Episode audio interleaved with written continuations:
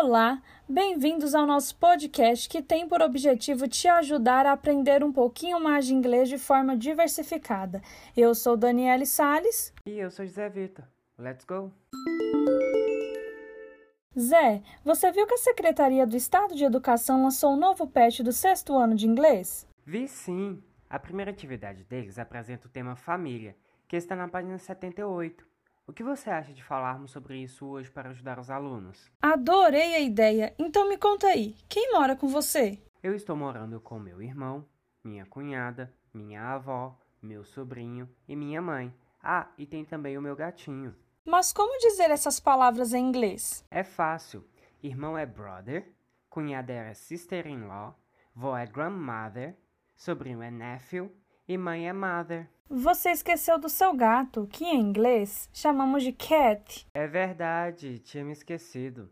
Mas e você, mora com quem? Eu moro com o meu marido, meu filho e o meu cachorro. Mas em inglês, como ficariam essas palavras? Então, marido chamamos de husband, filho chamamos de son e cachorro se chama dog. Ah, Dani, você tem irmão ou irmã? Tenho sim, duas sisters. Agora, antes de pensarmos nos próximos membros que fazem parte da família, o que acha de relembrarmos essas palavras? Ok, vamos sim. Lembra que me disse que mora com seu brother, sua sister-in-law, sua grandmother, seu nephew, sua mother e seu cat. Tá correto? Isso mesmo, sua memória está muito boa. O seu ficou mais fácil.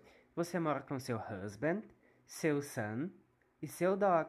Exatamente. Vamos ampliar um pouco esse vocabulário?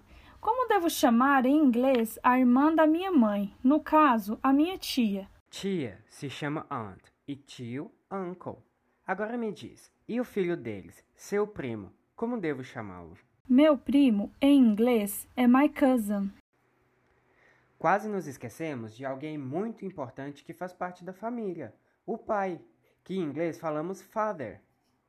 Ah, é verdade. Acho válido falar que existem formas mais carinhosas de chamarmos pai e mãe, que é daddy e mom, que traduzindo seria como chamá-lo de papai e mamãe. Vale lembrar também que meus pais ficam my parents. Boa, bem lembrado. Hoje ficaremos por aqui. Gostei muito de ter trabalhado com esse tema do PET. Espero que possa ajudar os alunos. E você, aluno, não deixe de praticar essas palavras e procure outras também. Te esperamos no próximo episódio. Até mais!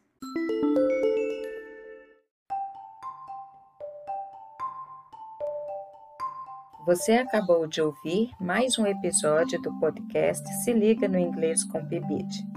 Esta é uma produção de professores e alunos do PIBID Língua Inglesa da UFVJM. Agradecemos pela audiência e aguardamos você nos próximos episódios. Se gostou, compartilhe com seus colegas e amigos.